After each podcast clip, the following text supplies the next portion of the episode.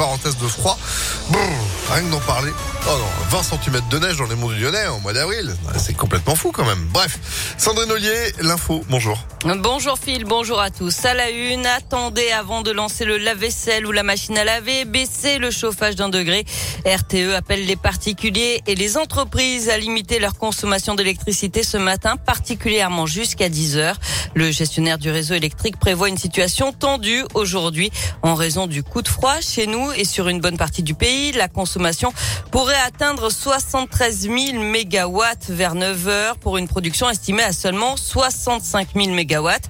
En cause notamment de nombreuses opérations de maintenance sur les réacteurs nucléaires en France. Près de la moitié sont actuellement disponibles.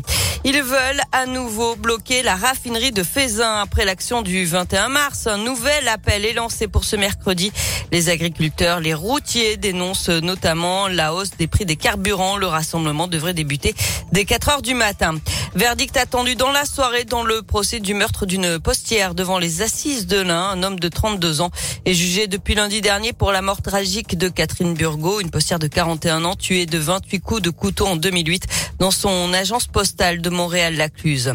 Et puis un chauffeur de bus agressé samedi soir à Oulin. La victime a été prise à partie par trois individus sur la ligne 63. Des coups de poing et des menaces de mort. Avant ça, ils avaient caillassé le véhicule d'après le progrès. Ils ont ensuite pris la fuite. Une enquête est ouverte.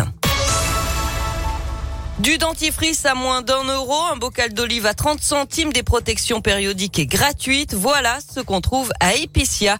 Euh, cette nouvelle épicerie sociale et solidaire a été inaugurée lundi dernier à l'université Lyon 3 au sous-sol de la manufacture des tabacs et s'apprête à accueillir ses premiers clients. Son principe, vendre des produits de base à très bas coût aux étudiants du Grand Lyon et créer du lien social.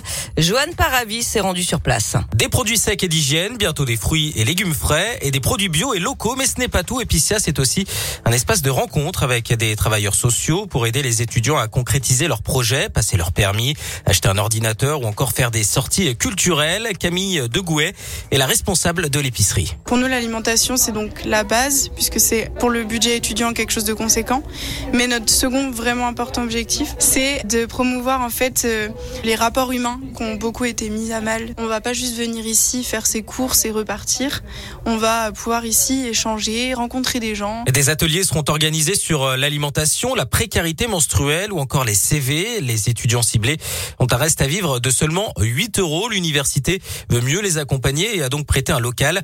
Eric Carpano est le président de Lyon 3. Aujourd'hui, il y a euh, une prise de conscience de la nécessité pour nos établissements d'être plus que des lieux de formation et de recherche, mais aussi des lieux d'accompagnement de l'étudiant, de la jeunesse, à la citoyenneté euh, et à l'intégration sociale. Et ça ouvrira dans les prochains jours. Et le projet est porté par l'association Lyon 3 Développement Durable. Pour l'instant, les produits proviennent de dons de la Banque alimentaire du Rhône, de l'association Revivre, du Rotary Club de Trévoux et de la Vie Claire.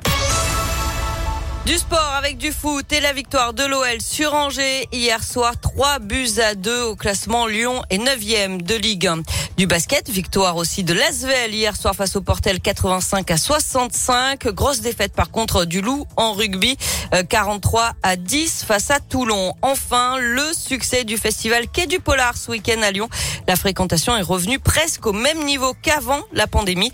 12 000 visiteurs ont répondu présents pour cette 18e édition. Eh ben, Très bien, merci beaucoup Sandrine pour l'info qui continue sur impactfm.fr.